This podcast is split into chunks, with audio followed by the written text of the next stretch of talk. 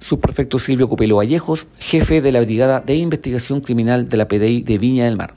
Este es un procedimiento policial donde detectives de la Brigada de Investigación Criminal de la PDI de Viña del Mar, en sus diligencias investigativas,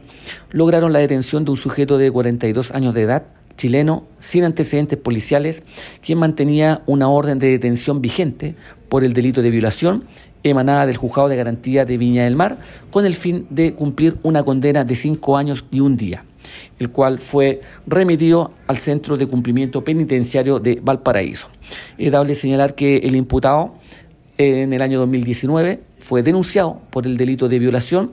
en contra de una familia cercana y una vez finalizada la investigación desarrollada por la Brigada de Delitos Sexuales de Valparaíso en conjunto con el Ministerio Público, finalmente se decreta la condena y donde el sujeto para evadir la acción de la justicia inició una vida en situación de calle lo que finalmente fue detectado por los detectives de la PDI de Viña del Mar, logrando su detención y remisión para cumplir la respectiva condena antes señalada.